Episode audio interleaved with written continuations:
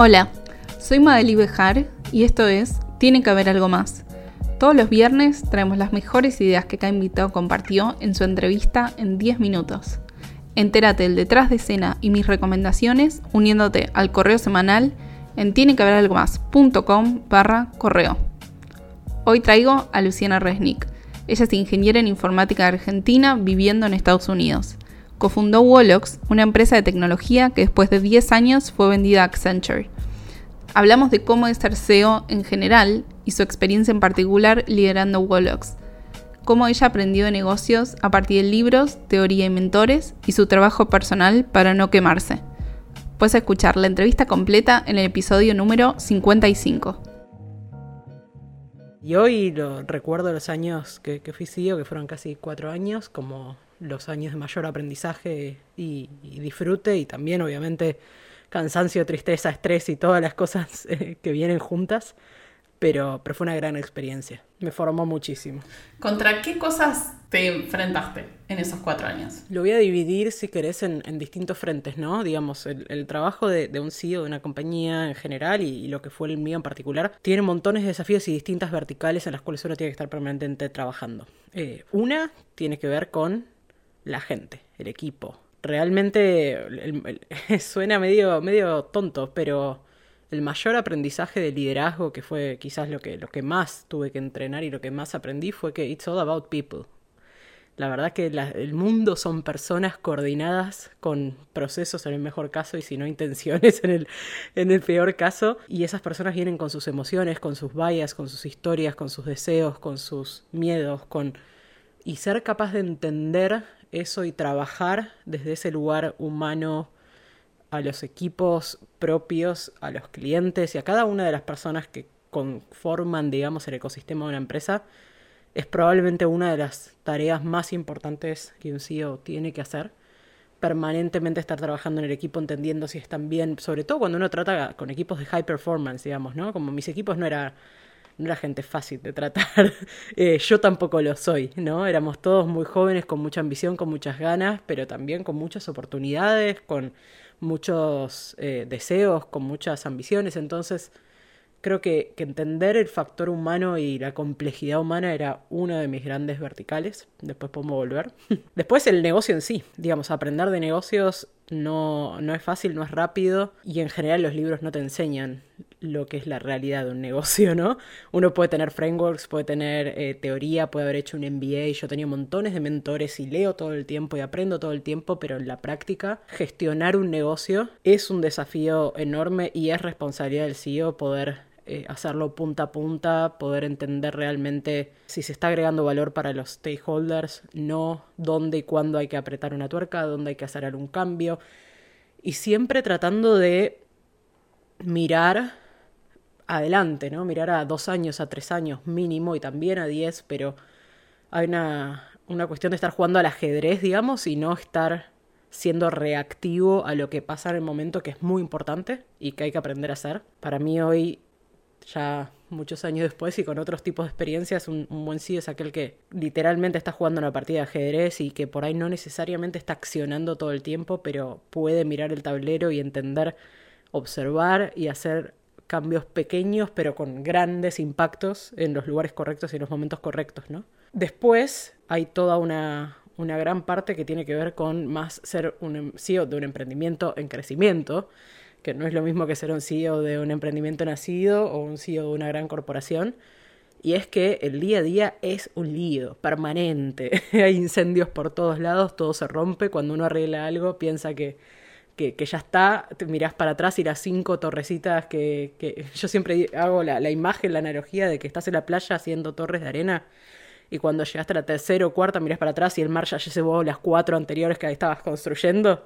Esa es la sensación permanente de estar construyendo en una startup y eso requiere muchísima acción, requiere muchísima estamina, mucha energía, mucho mucha determinación para la ejecución. Particularmente yo soy una CEO también que muy operativa en ese sentido. Más allá de que me gusta jugar al ajedrez, entiendo la necesidad de remangarse, liderar y ponerse a, empujar el, el carro cuando también muchas veces es, el lugar a donde hay que llegar parece imposible. Porque por la propia definición de un emprendimiento o una startup, todo lo que haces es nuevo, todo lo que haces parece una locura, todo es un desafío que pareciera que es imposible. Entonces, motivar, armar un plan concreto para poder llegar, empujar, setear la vara, setear la cultura, setear el nivel de exigencia que uno le pone a la compañía y a veces tomar decisiones difíciles también en ese camino, es, es también parte de lo que me tocó vivir, ¿no? Desde decisiones como abrir o cerrar nuevos países y nuevos mercados, despedir gente, decidir o no seguir trabajando con cierto cliente a costa de perder plata, ir a negociar deals que por ahí no significaban un porcentaje muy grande de lo que iba a ser el revenue del año. Y ahora vos que estás haciendo ahí un curso de negociación y pararse con la autoridad de decir, yo en realidad acá me estoy jugando la vida, pero el otro no se tiene que enterar y me voy a negociar par a par con el CEO de una corporación que lleva 30 años en ese puesto y no puede creer como una pendeja rubia viene a decirle lo que hacer, ¿no? Y ser mujer en ese camino, que, que es otro capítulo del cual podemos hablar. Así que todo eso y agrego como último punto para, para también abrir un poco a, que, a preguntas, pero un último punto que no es menor, que no me acuerdo ahora la pregunta inicial exactamente, pero como qué compone ser CEO, también hay un trabajo enorme personal, necesario, indispensable de crecimiento y cuidado personal, que si no se hace en paralelo a todo lo que te dije y encima es algo que nadie de los de tu alrededor probablemente pondere como vos tenés que ponderar para poder estar bien, para poder hacer todo lo que te acabo de contar, que es igual de importante eh, o más que me llevó un tiempo aprender y, la verdad que las consecuencias tanto para bien o para mal, si uno lo hace o no lo hace, son totalmente trascendentales. Entonces eso también fue un, pilar muy importante y algo que aprendí mucho durante los años de, de ser CEO. ¿Cómo hiciste para no quemarte o salir si te quemaste durante esos años? Me quemé más de una vez. de hecho tengo el recuerdo de al menos dos fuertes en serio, de burnout fuerte. ¿Cómo lo sentiste? ¿Qué era para vos fuerte? Y el burnout es bastante específico y claro, de hecho ahora cuando lo veo en otras personas para mí es muy obvio, más allá de que cada uno tiene su propia experiencia y como algunas cosas que son muy claras. Uno es el agotamiento absoluto de todo tipo de energía, realmente es, es, un desgaste donde te cuesta todo, te cuesta salir de la cama, pero no a nivel de presión, que, no tuve por suerte, pero que, que he escuchado muchos casos cercanos, es realmente un agotamiento donde tipo no das más emocionalmente y físicamente, tu cuerpo no puede soportar más y en ese no puede soportar más empezás a, a alejarte de un montón de cuestiones, a evitar encarar ciertos conflictos, a evitar encarar ciertas situaciones porque requieren de tu energía. Y enseguida también pasan dos cosas. Una es que yo me volví muy apática en esos momentos, o sea, realmente era muy difícil conectar desde un lugar de empatía, de entendimiento, de paciencia, como todo eso no existe más. Por ende empezás a performar peor, por ende te empezás a cansar más. Y por otro lado, una desconexión bastante fuerte de lo que te rodea que no sos vos. Eh, creo que en el burnout hay como un ensimismamiento que no te permite, por ejemplo, estar en una cena con tu familia y estar presente. Yo estaba, en, me acuerdo alguna vez, estando en una cena y que me decían, para esto andate, ¿para qué venís? Como realmente no son, no, está bueno.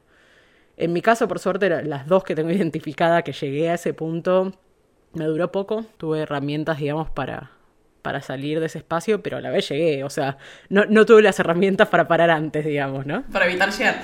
¿Qué te sirvió para poder salir? Por un lado, la gente que me rodea, mis amigos, mis socios, gente que, que, que en general me cuida mucho y la mirada ajena y externa, decir, che, no das más, tenés que parar, andate.